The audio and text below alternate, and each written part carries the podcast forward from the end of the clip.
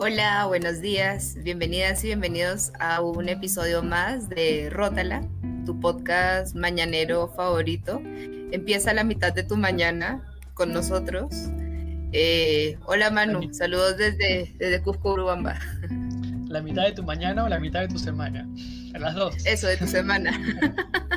bueno, para ti es casi la mitad de la mañana, ¿no? Las 10 de la mañana. Sí. La verdad, es verdad, es verdad. Buen punto. Sí, somos Ana María y Manuel eh, y este es nuestro podcast que trata sobre rotar ciertas palabras. Cada semana rotamos una palabra distinta y es un podcast que además no tiene un guion. Es básicamente improvisar alrededor de esa palabra disparadora que creo que a partir de la semana pasada poco la forma que ha ido tomando el podcast es que la palabra que tomamos para cada semana de alguna manera haya salido en, el encuentro anterior. ¿no? Por ejemplo, la semana pasada hablábamos sobre adultez y en algún momento hablamos sobre religión. Salió sin querer el tema de religión. Ya adelanté la palabra que vamos a, la que vamos a hablar hoy día. Eh, y adultez salió a partir de hablar de mudanza. Entonces creo que este podcast ha ido tomando forma solo. Se van conectando, ¿no? Porque también eh, mientras pensaba en la palabra de hoy, religión, da cuenta y da sentido a las dos anteriores, ¿no? Eh, las peregrinaciones, que son mudanzas religiosas, pero con un sentido. Y la adultez, eh, creo que de, todo lo que conversábamos en el episodio pasado, quedaba esa idea, ¿no? De que el ser adulto es como ya tener un sentido, no estar esperando que las cosas nos pasen, sino empezar a hacer que pasen. Y, bueno, como tú lo, has anunciado, eh, religión, que no sé si es una palabra, un concepto, ahí está, el galluru bambino. Ah, sí, también. Eso es algo que caracteriza a este podcast, siempre nos acompaña un gallo. Porque Ana María está en Urubamba, vive en el campo, mientras que yo estoy en Buenos Aires, yo vivo en la ciudad. Entonces creo que esa es una de las particularidades de este podcast. Es un podcast que se graba en Urubamba, en Cusco y en Buenos Aires, Argentina. Y que estamos en vivo en YouTube. Y también saludos a quienes nos escuchan a posteriori. Eh, en Spotify. Ahí pueden encontrarnos todos nuestros capítulos. Espero que no llueva porque ha estado lloviendo un montón. Eh, pero nada, antes de que me interrumpiera el episodio, era eh, de, que la religión siento que es como un, conglomerado de varias ideas que buscan dar un sentido a la vida, ¿no? Que en relación con el tema pasado también tendría que ver mucho con la adultez, ¿no? En la Biblia, corregirán, pero este, esta idea de lo que hablamos la pasada, ¿no? De hacer familia, de, Abraham y, como que el patriarca, de sale mucho se mantiene la idea del patriarcado, el hombre dirige, el hombre lleva, la mujer sostiene, ¿no? El hombre avanza y ella va como llevando el ganado. Eh, pero que esa es solo una de miles de religiones, ¿no? Acá me disculparán, pero fui por un par de años eh, profesora de historia de la espiritualidad, eh, que creo que, que, tiene como mucho más peso que, religión como tal, ¿no? Por, por lo menos yo estuve en Colombia en un colegio de mujeres, saludos a... Si alguien conoce el Carmen Teresiano, fue un colegio muy gracioso, monjitas, y religión era enseñarme como la vida de los santos y yo sentía mucho esta cosa de sufrimiento y latigazos y muertes y conventos y cosas súper hardcore y, me acuerdo una vez preguntar como por qué estamos aprendiendo esto, ¿no? Obviamente me votaron, eh, pero sí siento que, que Latinoamérica la palabra religión está bien marcada como sufrimiento, abnegación, dolor, Sí. Eh, Ana María fue un poco la que propuso esta palabra la semana pasada. Eh, y cuando me la planteó dije, uy, qué tema pero para más eh, polémico. Es un tema que, que hay que manejar con cierto cuidado, es un tema que divide aguas,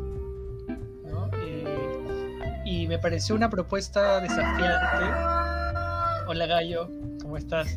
Eh, me pareció una propuesta interesante, ¿no? Hablar de ese tema que es complicado de hablar, eh, pero acepté el desafío, ¿no? Creo que también parte de la forma que va, que va tomando este podcast, porque esa era un poco también la propuesta, como qué sucede con este podcast, ¿no? A medida que va avanzando, qué formas va tomando, qué formas imprevisibles, imprevisibles ¿no? va tomando este podcast. Y nada, acepté el desafío de Ana María de hablar de religión, así que aquí estamos. Eh, religión. ¿Qué piensas, Ana María, sobre religión? Ya he hecho mi, explicación, mi explicación. ¿Qué piensas tú? Porque tú además tienes como varia influencia, ¿no? Mi influencia sería puramente católica hasta los 15, 17, por ahí. Sí. Eh, también con religión se me disparan un montón de asociaciones, ¿no? Primero lo que tú mencionas, ¿no? Como vivencias particulares. Eh, como sabe Ana María, pero no, seguramente no sabe la mayoría. Eh, yo estudié toda mi infancia en colegios católicos, pero mis padres eran practicantes de budismo. Entonces, me pasó que desde chico, como tenía estas dos como visiones, estas dos formas de ver la espiritualidad, diferentes. Y creo que eso hizo que yo fuera bastante como suspicaz con las creencias religiosas, ¿no? Siempre fui muy cuestionador, muy crítico. Eh, no fui como muy creyente de ninguna, pero eh, creo que en diferentes momentos de mi vida una tuvo mayor relevancia que la otra. ¿no? Como que tuvo una etapa en la que algo de las ideas cristianas, religiosas, católicas, eh, resonaba más en mí y luego tuve una etapa como mucho más explorativa de la eh, filosofía oriental. Eh, así que esa fue mi experiencia directa con, con las religiones.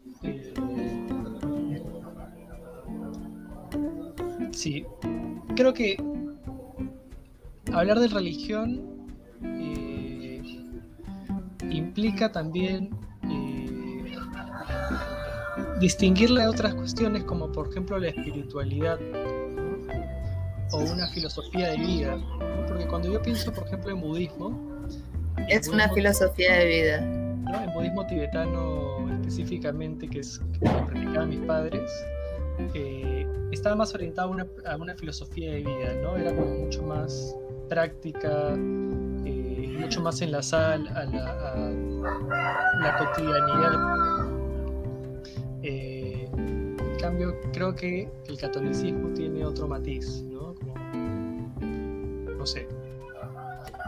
Es que es más dogmático, ¿no? A mí una vez un maestro me dijo que la religión es espiritualidad con miedo, ¿no? Porque es como que, ah, quieres alcanzar una plenitud, un bienestar eh, mental, eh, tranquilidad, paz, ¿no? Creo que, eso es lo, que usualmente vende la religión, pero eh, tienes que hacer estos pasos. Tienes que X, Y, Z, ¿no? Mi papá es pentecostés y a él le piden como que para ser parte de su secta, no sé cómo sea eso, que tiene que tener como que su esposa y tiene que hacer los domingos ayuno y no celebran ni cumpleaños ni Había como, hay reglas, ya se imponen reglas que ahí ya me, me, hace cuestionarme. No, yo creo que justamente no, en esos aspectos de, de creencias que se acomoden más a nosotros, ya ponerte reglas, ay, hay algo que no está tan chévere y también eh, considero que, claro, hay que separarlos, pero que en sí la espiritualidad es como una forma de ser y estar en el mundo, ¿no? Eh, que puede ser también un, estilo de vida. Creo que sería más eso, la, la religión es mucho más dogmático, pero eh, ambos aspectos brindan como esta idea de, de bienestar a la persona, de estar en consecuencia consigo mismo, con sus creencias. Igual no todas las religiones son iguales, ¿no? Hay unas como mucho más estrictas que otras, pero dentro de religiones creo que, la que más me, me, llama la atención, me parece interesante es el, eh, el es que no sé si es judaísmo, ya se me olvidó, porque hay todo un tema con, los judíos, judíos de Israel, judíos de, otro espacio, pero que es una de las religiones más antiguas, tiene como 4.000, 5.000 años. Y lo que me parece más curioso es que lo que hace que se mantenga, se sostenga, es esta idea de que ellos se consideran los elegidos de Dios, ¿no? Y es como en base a esta creencia, todo lo que les ha pasado, todo lo que han vivido, porque ven qué fuerte, a los judíos les pasa de todo, este, han como reforzado, eso solo ha hecho que se refuerce esta idea de que somos los elegidos, ¿no? Entonces, se me viene a la mente este meme que está rotando ahorita un montón, como Dios le manda las batallas a sus mejores soldados, algo así, creo que, sostiene mucho la, la religión judía, ¿no? Y, y sobre todo el tema de sus prácticas, sus ritos, hace que sea mucho más integrado, mucho más fortalecida su fe. Sí, definitivamente creo que es una de las religiones, una de las bases eh, de nuestra ¿cómo decirlo? Eh, del catolicismo mismo, ¿no? Eh, creo que nuestra cultura occidental está sobre todo eh, influida, influida por por el cristianismo, el judaísmo, el catolicismo, ¿no? Creo que es quizás la religión que más impacto tuvo en nuestra cultura occidental. Y lo primero que se me ocurre cuando pienso en eso es que, eh, y esto ya es como desde mis, propias vivencias, como qué tanto tiene que ver la culpa de nuestra cultura occidental con esta religión, ¿no? ¿Qué tan enlazada puede estar la culpa con la idea del catolicismo? Uf, un montón. O sea, yo creo que es como un pilar. Eh, tratan de, generar como, como una especie de conciencia para partir de la culpa, ¿no? Eh, es bien eh, conductista. No vas a hacer, no vas a hacer, no vas a hacer, en vez de explicarte a qué tienes que enfocarte. Es casi como educar hombres en Latinoamérica. Se hace por lo opuesto, ¿no? Las niñas son lloronas, entonces el niño es fuerte. Y, algo así siento que es también con la religión, ¿no? Como de frente va a la negación en vez de decirnos como, oye, comparte. Igual hay cositas chéveres, ¿no? Creo como que, querer al prójimo. Sí, igual cuando hablamos de religión, nuestra cabeza inmediatamente se va a lo conocido, ¿no? los, contactos más estrechos que tuvimos nosotros con la religión, y creo que el catolicismo es como la principal eh, de ellas, pero la religión, no hay una sola religión, ¿no? No hay una sola manera de pensar la religión. es, un tema que, que implica eh, desmenuzar mucho más, ¿no? Porque a mí me pasa lo mismo que a ti, cuando empezamos a hablar de religión, inmediatamente pienso en... Eh, pero es que a nivel de historia, amigo, o sea, esa fue una herramienta para la colonización, no es solamente eh, sacarte de tu tierra, sino es decirte, oye, todo lo que crees, garbage, te lo voto y lo saco y, ha desmitificado miles de años de saberes, de, una cosmovisión. Eh, no es andina, es latinoamericana, ¿no? Desde el norte. Ahorita todo lo que ha salido en Canadá, de los conventos, los esqueletos de los niños, o sea, la religión fue como una excusa, como un pasecito de, oye, voy a por acá a matar unos La religión católica.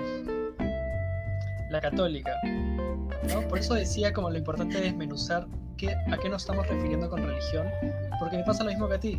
Se me dispara la cabeza inmediatamente al catolicismo, ¿no? Y, todas las experiencias como más reactivas a esto, porque por lo menos creo que nuestras vivencias han sido no tan positivas con, con el catolicismo. No, y Latinoamérica misma. Y, Latinoamérica misma, ¿no? Todo este tema impositivo, ¿no? Algo, hay algo del, catolicismo en nuestra vivencia y en Latinoamérica que ha sido como medio eh, atropellante, ¿no? Como había ciertas, ciertas como visiones andinas eh, que fueron totalmente atropelladas, ¿no? Pero quiero, quiero también como eh, a mí, a mí con este tema, por ejemplo, siento que tengo que ser muy cuidadoso ¿no? con cómo, cómo, lo nombro, cómo me expreso, no solamente por cómo se lo vaya a tomar la gente, sino porque creo que es un tema complejo. Eh, ¿no? O sea, pienso igual que tú que, que, las asociaciones que te despierta esta palabra son las mismas que, que a mí, ¿no? Como bien como la religión vino acá a hacer más mal que bien, ¿no? Eh, Es que el catolicismo es obsoleto, o sea, es algo demasiado antiguo y, acá tenemos a Cipriani ya que es culpa de las niñas que las embaracen. Y no creo que sea un tema de tanto cuidado, creo que más bien es un tema tabú del que no se habla, ¿no? Pero justamente es este pensamiento laico el que también ha empañado mucho de lo que es corrupción y que eh, justamente a nivel gubernamental, por lo menos acá en Perú, los fujimoristas se agarren de eso para con mis hijos no te metas, para promover la homofobia, ¿no? O sea, creo que con, como tal, eh, esta religión católica es profundamente patriarcal y es profundamente eh, segregacional, ¿no? Como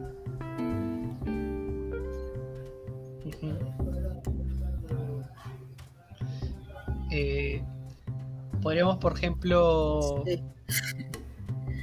separar lo que es la, la, la, creencia misma de algo, ¿no? De algún tipo de trascendencia. Toda esta mitología que, digamos, está de base de estas creencias. Y por otro lado, la práctica misma, ¿no? ¿Qué se hace con esto que se cree? Ajá. Porque podríamos juzgar, por ejemplo, o pensar y cuestionar una religión en base a la creencia, ¿no? A sus seguidores. Como el organigrama, ¿no? De, seres los que eh, rezan o creen, y por otro lado, las prácticas que, que hacen a partir de esto, ¿no? Y creo que cuando pensamos en religión y en los efectos nocivos que generó en muchas civilizaciones, lo pensamos desde la lectura de la práctica. Que es el momento actual. Oye, ¿sabes qué? Me acordaba esta película de, de ¿Quién quiere ser millonario? Eh, de, sí, no sé si la viste, que es un chico que se hace millonario. Es bien bacán. Y justamente una de las primeras preguntas es como que le preguntaron por Shiva, creo. Y, y él acertó, pero es porque recordó que eh, en, estos lugares donde son como adoradores de muchas deidades, a veces entre adoradores se matan, ¿no? Como que, oye, estos están adorando a Vishnu y nosotros somos de Shiva, entonces, ah, y es súper fuerte esa escena. Entonces también eh, hablar de religión es hablar de una fuerza bien eh, salvaje, bien primaria, primitiva, que de alguna forma también sustente nuestra supervivencia en el mundo, ¿no? Y cómo esto puede llevar a, este tipo de actos. Eh, creo que hasta ahorita en África, en Asia, la religión sigue siendo un tema bastante violento, ¿no? Y lo que decías, como yo en verdad creo que las palabras de Jesús fueron súper mal interpretadas. yo quiero creer que Jesús era súper hippie y súper lindo y súper chévere, pero la gente simplemente... ¿No? si, Jesús estuviera vivo en esta época... Sería mi amigo. Eh, además, seguramente pararía pollos o, o, el centro de No, me, yo no creo que chuparía, eh, se la pasa, claro, en la Plaza San Martín. Le encantaba el vino eh, y además eh, paraba siempre con la gente marginada, ¿no? Con, con los pobres. O sea, creo que hay una diferencia abismal y esto lo no sé, tú tuviste la experiencia de llevar el curso este de teología. Teología con Juan Dejo. Con Juan Dejo, no me acuerdo si lo llevé con Juan Dejo. O con Rafael. No, creo que había otro profe, no me acuerdo el nombre, se llamaba Luis algo, pero fue un curso bravazo porque era una lectura crítica del cristianismo. Eh, y en ese curso me di cuenta por primera vez, porque yo siempre era como, ay, qué horrible la religión, qué horrible el catolicismo, pero en ese curso me di cuenta que había una diferencia muy grande entre lo que es el cristianismo en sí, ¿no? lo que era la vida de Jesús, y lo de que después derivó en toda esta cuestión mucho más institucional, mucho más ortodoxa, mucho más política, ¿no? Y creo que ahí, yo creo que en el momento en que algo de esta religión se mezcla con lo político y empieza a dirigir y a comandar la vida de otros y a decir tú debes de creer de cierta manera y si no crees de cierta manera, chao. Bye. Yo, creo que es ahí el problema, ¿no? En el momento en que política y religión se hacen uno. Pero es que amigo, eso empieza con la muerte de Jesús y es lo caso porque cuando enseñaba el curso hacía como un viaje de las diferentes religiones y cuando llegábamos justamente a, cristianismo, que es bien bonita la llegada, ¿no? Con, con, la, con la estrella y los reyes magos y el viaje a Belén, o sea, todo eso es súper bonito, es bien bacán, pero cuando entiendes que son los mismos del pueblo del Jesús los que mandan a matarlo porque simplemente no les convenía lo que él estaba diciendo, ahí yo recuerdo a mi chiquitina es como ¡Ah! ¿Por qué?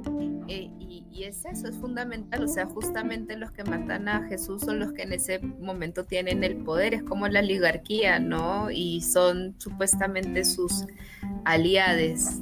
Eh, y lo que dices también es cierto. Yo, yo no sé por qué a mí de chiquita en el colegio me enseñaron a decir que, a ver si me sale todavía, que yo era cristiana apostólica romana, algo así. Era como un trabalenguas que me enseñaron a decir. Y, y, que ahorita que lo pienso, sí, pues hay, hay como un montón de vertientes que se van dando, ¿no? Interpretaciones, todo en base a la Biblia, que al fin y al cabo es, es una narración.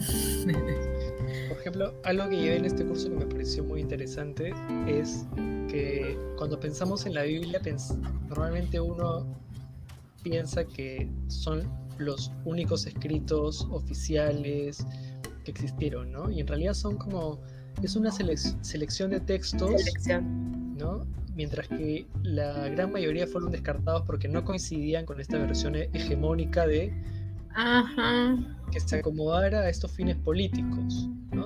Creo que eh, cuando pensamos religión, eh, no podemos, es muy difícil separarlo de lo político. Incluso en el Tíbet, ¿no? pensándolo de esta otra vertiente de la cual he tenido como eh, algún contacto, Incluso los líderes políticos de Tíbet, el Dalai Lama, etcétera, son como figuras religiosas también.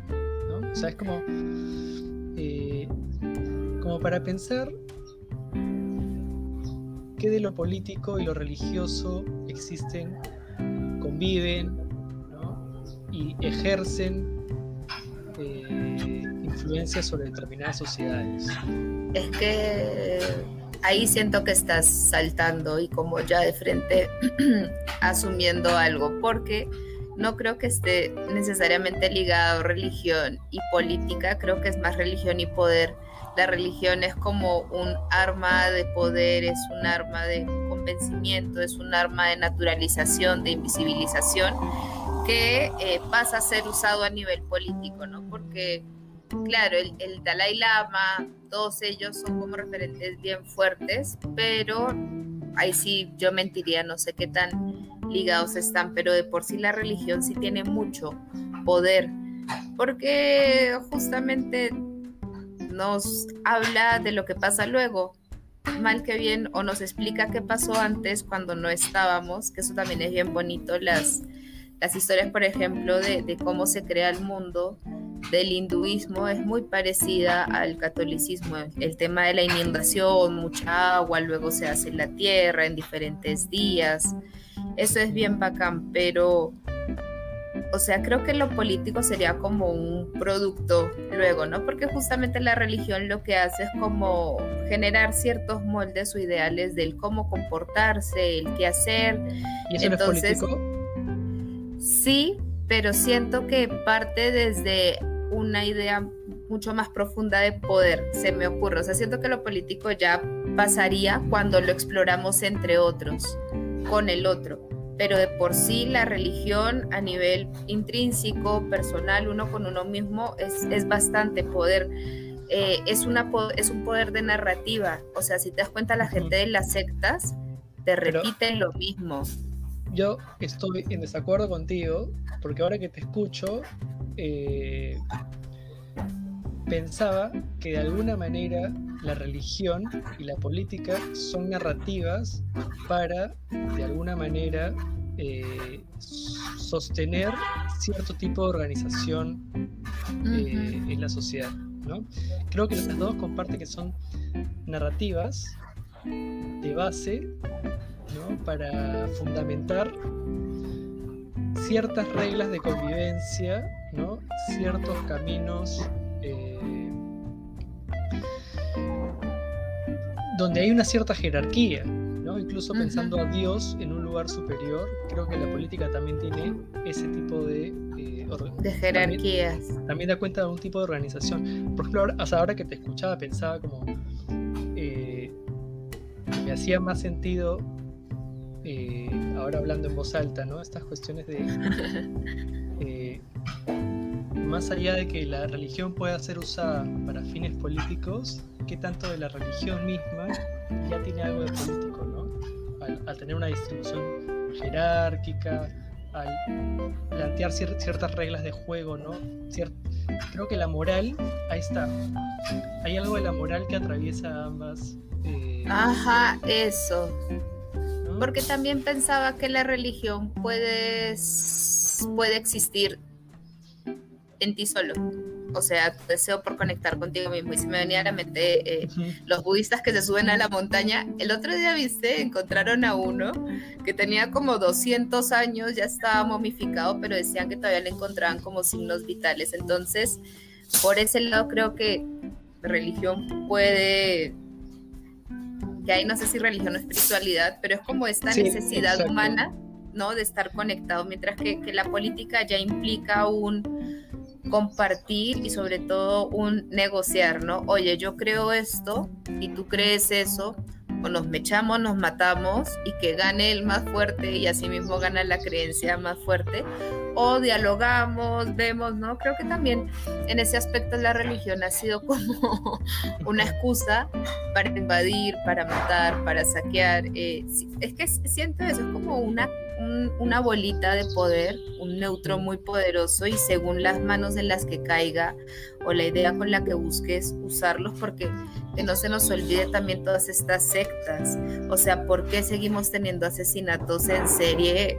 Pensamos que eso era algo de los 90, no, sigue pasando, hay mucha gente en sectas, pero justamente hay un deseo por pertenecer, por conectar, pero que nos han vendido que hay ciertos pasos o que hay que hacer ciertas cosas en vez de retomar creo que a lo más eh, elemental que es nuestra relación con nosotros mismos, ¿no? Nuestras propias creencias. Sectas, por ejemplo, a mí me suena feo, pero en realidad no tendría por qué ser algo feo, ¿no? Son como comunidades, grupos pequeños que creen en algo, ¿no? particular. Pero es que creo que lo de la secta es porque es muy como no, Manuel, acá no usamos verde y, te castigan, es como... ¿qué, tanto, tanto, de prejuicio con respecto a, esa palabra tenemos? ¿no? Porque digamos, quienes llaman secta a una determinada secta son como las... Eh, los grupos hegemónicos, ¿no? Es, pensando, por ejemplo, el tema del término herejes, ¿no? O los bárbaros, ¿no? Como siempre son... ¿Qué es lo otro? Este grupo hegemónico nombrando a los, a los grupos minoritarios como, eh, como algo por fuera de la norma, eh, raro, malo. Este, es, que creo que secta tiene mucho que ver con lo tabú, con secreto. Entonces... o, o, con lo, lo otro como lo opuesto. ¿No? Y, tal vez de ahí viene como este carácter. A mí, eh, creo que tanto crecer con la televisión chicha, solo es como que secta y de ahí viene seguido la palabra satánica, ¿no? Secta satánica. Exacto, a mí me pasa lo mismo, pero, pero como trato de, retroceder un paso, ¿no? Antes de, saltarme a eso. Eh, ahora te escuchaba también y pensaba lo que, lo que hablábamos al inicio, ¿no? que, creo, creo, que es importante marcar qué es espiritualidad, qué es religión. ¿no? Y creo que un poco a partir de lo que hemos ido hablando, desde, por lo menos como a mí me, me aparece la palabra religión, me parece que está mucho más ligada a... Eh, como algo más institucional, ¿no? como algo más social en algún punto compartido por un grupo de personas, mientras que algo de la espiritualidad podría pensarse desde mi propia relación con esta idea eh, de algún tipo de trascendencia o algún tipo de de finalidad de vida, ¿no? Porque creo que la espiritualidad también busca dar muy, mucho sentido que, que, se relaciona con el tema de la adultez, ¿no?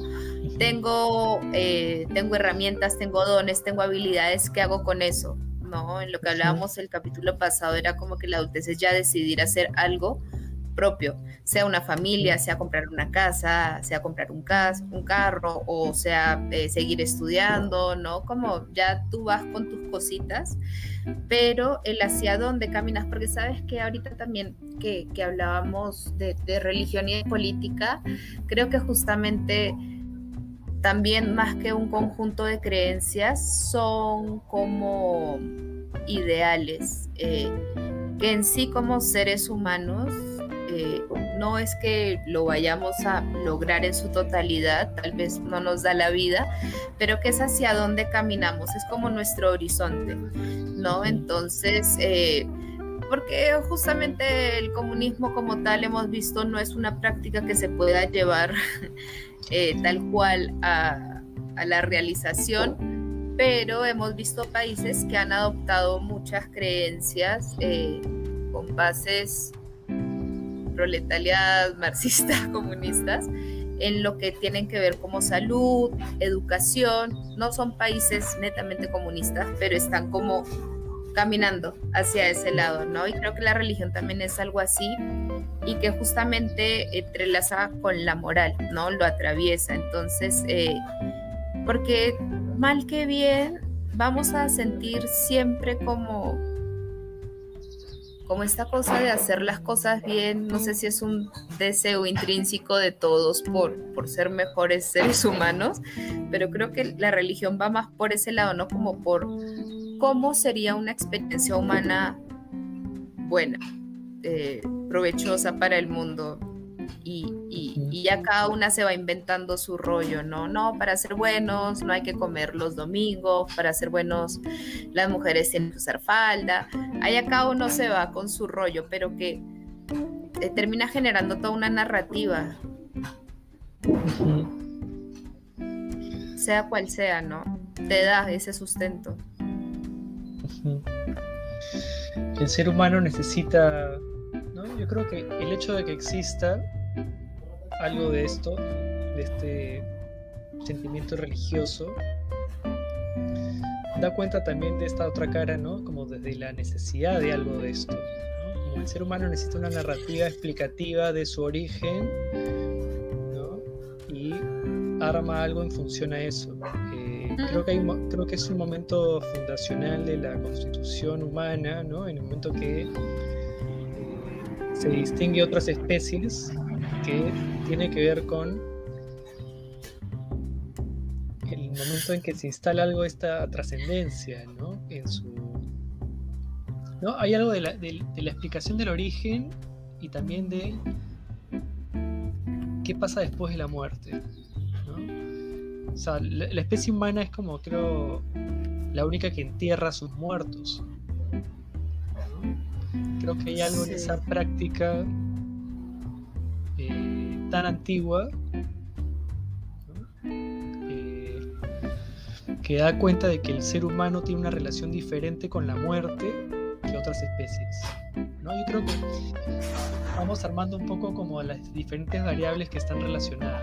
Eh, esta necesidad de una narrativa explicativa del origen que hay después de la muerte y también algo de la propia relación del sujeto con la muerte en sí.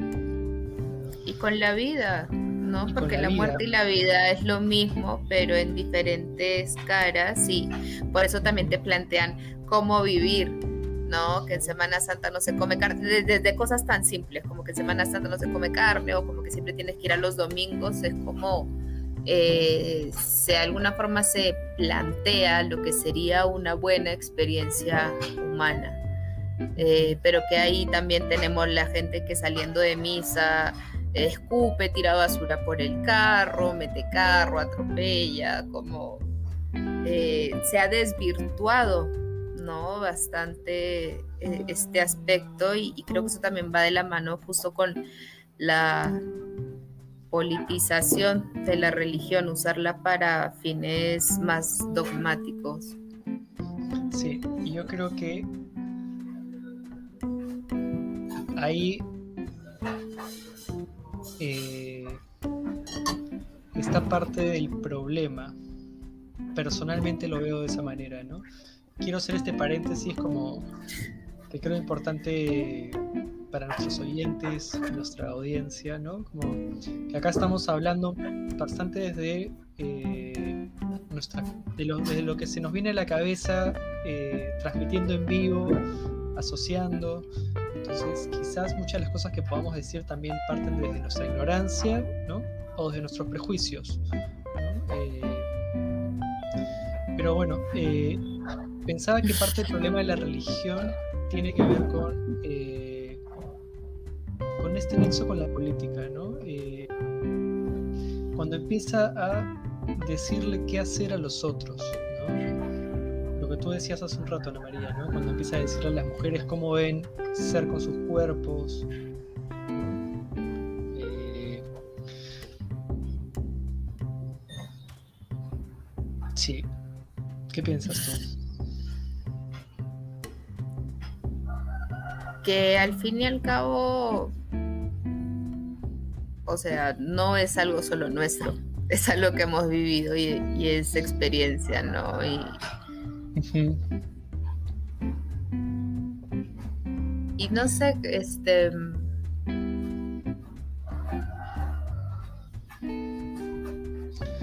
No es un tema, no es un tema sencillo. Eh...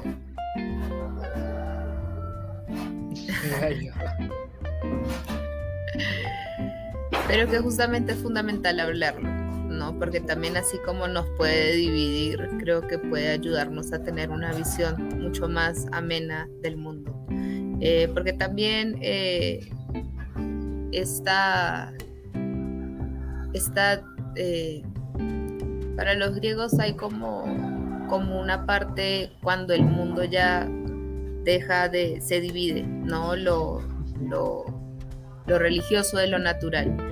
Y más bien antes había como esta cosmovisión de los dioses, ¿no? El dios del fuego, de la tierra, de los mares. Creo que esa era una visión incluso mucho más amable con nuestros recursos, con nuestro medio ambiente y, creo que de alguna forma también eh, O sea, me parece, siempre me ha parecido lo caso de Chivola, como que el Papa nunca haya hecho nada en temas de la Segunda Guerra Mundial o la Primera Guerra Mundial, o en ahorita, o sea, como que, ¿dónde está la moralidad ahorita? ¿No? Se supone que el Papa es como este, eh, digámoslo en bruto, el que habla con Dios, ¿no? El que nos cuenta qué opina Dios, qué piensa Dios, y ahorita es como, o sea, siempre lo he sentido súper callado y aislado. O sea, siento que ahorita ya la religión está perdiendo mucho porque justamente ya la gente está trabajando más o está siendo más consciente de las culpas, sus propias culpas. Eh, hay una, una apertura mucho más grande de lo que es también temas de espiritualidad, hay más información. Esto inició creo que en los 60 con la ola de, de la revolución sexual y, del amor eh, mucho más expandido, que ahí también es súper importante ver cómo la religión empieza a, a, machetearse sus bases justamente cuando las mujeres tienen mayor decisión sobre su cuerpo, ¿no? Y se abren todas estas cosas New Age. Entonces, creo que si bien somos como una sociedad evolutiva y acumulativa, no vamos creciendo y vamos aprendiendo. Ahorita tú y yo sabemos mucho más de lo que una persona promedio de 13 años en el siglo V pudo saber. Eh, algo así pasa y creo que ahorita ya estas religiones que tenemos están siendo bastante obsoletas, ¿no? Como ya no, ya no cala como antes, ya la gente ya no está tan sumergida en, en la culpa, en la expiación misma. O fácil en la expiación, sí, pero de otras maneras, ¿no? Porque antes era como, ibas donde el padre y le contabas y él te decía, ya, ok, ¿qué sabe María? no, no. Sí, por ejemplo, esa fue una de las experiencias traumáticas en mi vida, ¿no? Cuando era chico, estaba en un colegio católico. Ajá. Eh, creo que estaba como en primero de primaria o segundo de primaria teníamos que confesarnos. ¿no? Era como un mandato hacerlo y yo no sabía qué confesar porque era como estaba haciendo todo un esfuerzo de memoria de a ver dónde la cagué, ¿no? Y me costaba encontrar un evento que yo sintiera que me había como equivocado, pero me sentía mal de no acordarme. ¿no? Era como tienes que Tiene que haber algo malo creo que eso tuvo mucho efecto en mí desde pequeño, a que yo fuera muy resistente a, a, lo religioso en sí.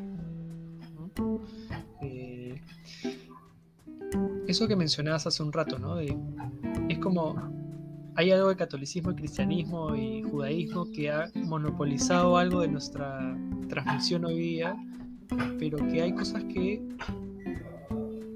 que son como mucho más eh, primitivas o más primarias ¿no? de, nuestra condición humana, ¿no? la, espiritualidad. Y que hay otro tipo de religiones también, ¿no? o creencias eh, espirituales. Por ejemplo, pensaba en las animistas, ¿no? estas que atribuyen como a, los elementos de al mar, a las montañas, como algún tipo de alma, ¿no? Algún tipo de espíritu. Que de alguna manera eh, quizás eran, suena como un herrero, ¿qué es eso? Creo que sí, son los vecinos. este, que de alguna manera estaba mucho más en, armonía quizás con la naturaleza. Eh, como mucha más conciencia del cuidado de los seres, de la vida, de que todo está vivo, ¿no? Ahí está la princesa Mononoke, si les gusta el cine. es una super peli que habla de eso, de cómo hay una visión de mucho más eh, congeniada con la tierra. Hoy este bosque es sagrado, este bosque está molesto, empieza la explotación, a, sacar eh, los recursos, pero sacarlos de una forma muy brusca. Y es eso, ¿no? Creo que también la religión podría ayudarnos a, ser más conscientes de nuestro entorno, pero más bien ha sido como, es que sí, no, siento que no la puedo ver de otra forma, es como una energía potencial. Y el cómo la usemos va dependiendo mucho del tiempo y el lugar. ¿no? Pero que justamente hay un grupo que se ha dado cuenta de este poder y lo utiliza mal o bien. Sí, creo que la palabra religión ya está demasiado cargada y, de forma oscura. ¿no? Quizás deberíamos utilizar otro término para referirnos a este lazo que tenemos con ciertas, ciertos ideales, ciertas creencias, cierto eh, nivel de conciencia. Eh, si bien las religiones, digamos, eh, hegemónicas están siendo obsoletas ahora, creo que hay algo de, ese sentido espiritual que, se ha encauzado por otros lados lo que tú decías, hay gente que está en búsqueda de otros espacios que le ofrezcan algo de esta espiritualidad perdida, ¿no? Porque creo que es una eh, que suena así. Creo que es, una época eh, que justamente, no sé si por todo el capitalismo, qué sé yo, eh, ha sido desvirtuado, ¿no? La espiritualidad ha sido dejada de lado, ¿no? Eh, o sea, yo creo que más bien ahorita estaría retomando con fuerza. Eh, porque justamente la gente ahorita se está preguntando como cuál es el punto, ¿no? Y, y, esa es una pregunta que yo creo que nos marca también mucho como adultez. ¿Para qué estoy acá? Eh, ¿qué, voy a hacer? ¿no? Es como el sentido de la vida, que eso es algo que también nos atraviesa a todos en cualquier momento de la vida. Y a veces lo pateamos, ¿no? hay, hay, hay, a mí me gusta leer mucho y hay como esta teoría que en verdad Jesús no muere a los 33, sino lo que muere es su ego, lo que él representaba, lo que él era. Entonces, sí siento que esta es una pregunta que a partir de los 30 me he empezado a hacer mucho, ¿no? Como, ¿y qué voy a hacer con todo lo que sé, con todo lo que he vivido, con todo lo que tengo? Y ahí se supone que la espiritualidad es como nos va dando pautas o nos va más bien ayudando a, entender cómo poder, eh, lo que tú decías, ¿no? Trascender en este, en este espacio. Y, y sí, creo que... O sea, ¿qué, ha ocupado el lugar de Dios? ¿no? Porque creo que con Nietzsche, con esta frase de Dios ha muerto, inaugura, todo, inaugura todo un periodo de, de, de, relación distinta con la espiritualidad, ¿no? Hay algo que cae, ¿no?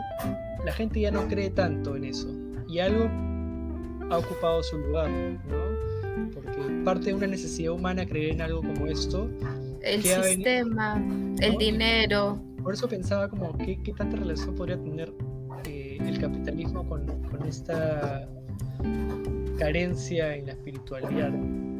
Pero sabes qué, también siento que la religión tiene como un papel bastante eh, figura paterna, ¿no? Y las instituciones serían figuras maternas.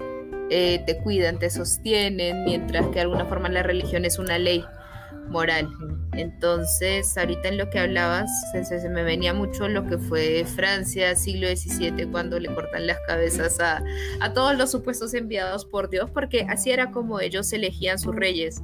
Ah, hoy hizo sol cuando nacía Carlos V y eso es Dios diciendo, este es el rey de este pueblo, ¿no? Como es, es bien chévere también las narrativas que salen a partir de eso pero creo que es el dinero, ¿no? Porque de alguna forma también con la religión buscamos como cierta seguridad, estabilidad, nos da una visión del mundo que creo que el capitalismo ha tratado como de, este es el mundo ahora y, y ya no somos los hermanitos que nos apoyamos, sino somos los seres que competimos, ¿no? Y, y creo que más bien esta misma sociedad que nos hace andar en rush todo el día, como que corriendo, emergencia, apagar incendios, hace que no nos tengamos el tiempo para preguntarnos por otros aspectos,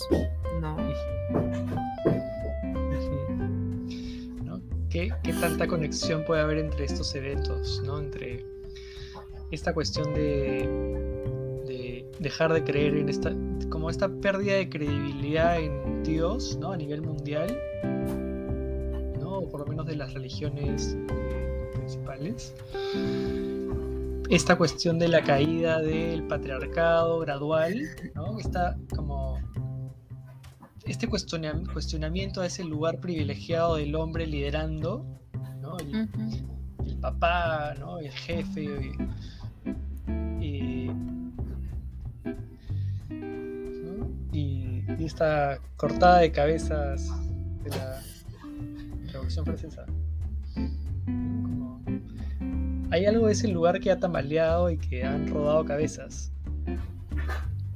Eh, pero que creo que igual eh, la gente sigue creyendo en otras cosas, o sea, como que algo ha venido a ocupar ese lugar. Yo pensaba, por ejemplo, en cómo abundan los falsos gurús, ah. los coach. Eh, como, es como han caído las grandes religiones creo que ahora lo que ha sucedido es que más bien abundan abunda lo sectario. Es que lo que pasa es que la espiritualidad no te pide como pegarte a una sola cosa, entonces es como ir probando cómo te vas sintiendo. Pero lo que decías ahorita también eh, me hacía pensar mucho en, en que la gente ya casi no le está dando mucha importancia a la vida después de la muerte, sino más bien se ha enfocado solo en triunfar en esta vida, ¿no? O sea, ahora la religión, esta idea de trascender está más en esta idea de hasta dónde puedo llegar yo en, esta vida, en generar, en producir, en crear, en robar, estafar, eh, eh, qué tanto puedo yo acumular ¿no? Que es como este miedo instaurado, porque justamente se nos ha planteado el mundo como un lugar muy inhóspito, que no es así, o sea, olvídate, si la gente plantara árboles de frutas por la calle, creo que ahí tendríamos un, mundo mejor. Pero eh, es como una visión tan fatalista de, este mundo que ahorita lo que prima es qué haces tú vivo y dejar de lado la, la moral, ¿no? Es como que es una visión también bien capitalista, pero fundada en el miedo, al, no tener, a la escasez. Como el patriarcado que nos enseña a tener miedo de los hombres y que como mujeres necesitamos un hombre para protegernos de qué? De los hombres. sí. Eh, es como por durante demasiados años la religión ha sido una narrativa que le daba sentido a la vida de la gente, sentido en, estas dos vertientes, ¿no? en, darle un significado a la vida, asignando ciertos roles, ciertas funciones, pero también de dirección, como hacia dónde vamos, este sentido de trascendencia. Y que cuando algo de esto cae, creo que por efecto eh, sube otra cosa. Primero hay como esta pérdida de sentido, ¿no? ¿Qué pasa cuando se pierde el sentido? ¿no? Eh, que es Lipovetsky, ¿no? ¿Te acuerdas? Sí, eh, esta es la era del sinsentido, eh, que ese también es súper recomendable, pero que yo creo que esto viene y se ha disparado mucho con las guerras, o sea, yo creo que el siglo XX ha sido el del, del por qué, para qué, cómo, cuándo, dónde, ¿no? Ya, ya lo rural que era más como una religión apartada, eh, se vuelve mucho más citadino todo y, y así mismo se empieza a perder ese sentido o empezamos a encontrarnos con situaciones que nos hacen preguntarnos dónde está Dios. Where is God? ¿Por qué Dios no me cuidó de esto, no?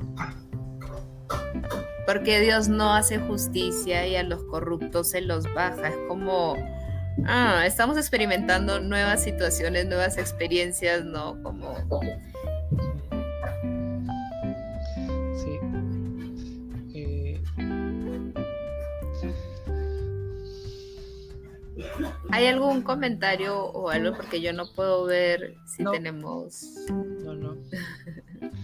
Pueden dejarnos sus comentarios sobre qué piensan acerca de la religión o cualquier tema que hayamos hablado hoy día. Lo que les haya resonado. Eh, creo que la espiritualidad es esa cara de la religión que podríamos rescatar, ¿no? En el sentido de que eh, permite tener algún tipo de, relación más consciente con nosotros y con los otros. Creo que hay algo de la espiritualidad que ofrece eso.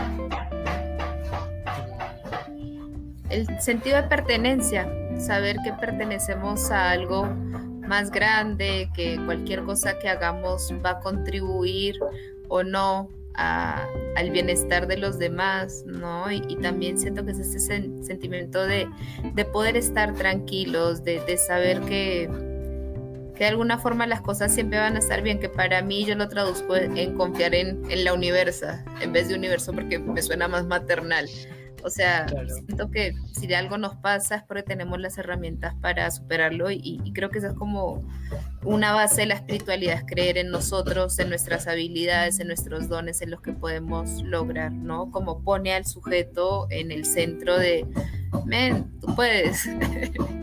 todo va a estar bien, ¿no? Este no es un mundo que quiere verte sufrir ni que quiere eh, necesariamente matarte, es como es un mundo con todas las posibilidades para crecer. Gracias, Gallo Claudio. Sí, yo creo que para ir cerrando, creo que, que cada uno es libre de creer en lo que quiere y lo que le haga bien y lo que haga bien a otras personas. Entonces, creo que el, el inconveniente quizás sería si es que hay algo de esta creencia que atropella la creencia de otro, ¿no? Como lo que sucedió con el catolicismo cuando llegó a, Latinoamérica, ¿no? Que, que justificó un poco la masacre, ¿no? La imposición. Eh, creo que mientras tu creencia no le haga daño a nadie y no atropelle a nadie y no imponga a otra persona a creer lo mismo que tú, todo bien. Pero que ahí tendría que pasar por el filtro de conciencia, entonces es como una invitación también a que lean, investiguen, no sé qué con lo que les han dicho. Y más bien creo que la espiritualidad es algo mucho más autoconstruido, o sea, ustedes ni nadie tiene que pegarse a si creo esto, entonces tengo que hacer esto esto, no como creo que también es un espacio de juego eh, que las creencias que conscientemente adoptemos las podamos alinear con nuestros actos y nos ayuden como a, darle un sentido a cada día, porque no todos los días son fáciles, no todas las etapas de la vida son eh, igual fáciles o, no, como que creencias que en momentos de crisis nos recuerden que que ya tenemos todo lo que necesitamos para estar bien y si no tenemos comunidad, tenemos amigos. Creo que sería algo como que sea mucho más funcional lo que decían creer, pero que sea un trabajo también, no un trabajo de conciencia. Creo que es todo demasiado como idealizada la idea de creer ciegamente. O, por, o por familiar. Mis papás creían eso y yo ni lo cuestiono creo que se puede tener un, tipo de espiritualidad que sea crítica, que sea no creer porque sí, porque debe ser, sino que uno puede cuestionar, puede dudar y es un motivo para reafirmar la propia postura o cambiar de opinión y está bien eso. Y lo que tú decías, o sea, religión y política no necesariamente tiene que ser malo, yo más bien creo que una espiritualidad con conciencia social es una espiritualidad eh, tangible, sostenible, ¿no? Porque no es como que, ay, a mí, y ya para cerrar eh, con todo lo que pasó con Keiko y Castillo, una chica que es como una pseudoterapeuta se puso como que, ay, gente, hay que prenderle una velita a Keiko eh, para que se ilumine y le vaya bien. Es como, no. Esa señora solo sigue promoviendo el odio, la desigualdad. Ahorita ya se ha alineado con Vox. Es como, eh, no es que porque tú estés bien y te sientas chévere, todo está bien. Yo creo que más bien mientras mejor podamos estar, vamos a darnos cuenta que no todo está bien, pero que está en nuestro poder también hacer algo para ir mejorando las cosas. Bueno, gente, nos quedamos acá por hoy. Eh, están invitados a suscribirse a nuestro canal de YouTube, donde hacemos las transmisiones en vivo. Solo las hacemos por este medio. Luego las subimos a Spotify. Eh, así que están invitados a seguirnos. Activen la campanita para que les recuerde cuando transmitimos en vivo. Eh, y roten este capítulo, eso, roten sus comentarios, roten sus palabras. Gracias eh, a quienes nos ven, a quienes nos ven y nos escuchan. Y nos vemos en un siguiente capítulo con una nueva palabra. Besos. Chao, chao. Chao.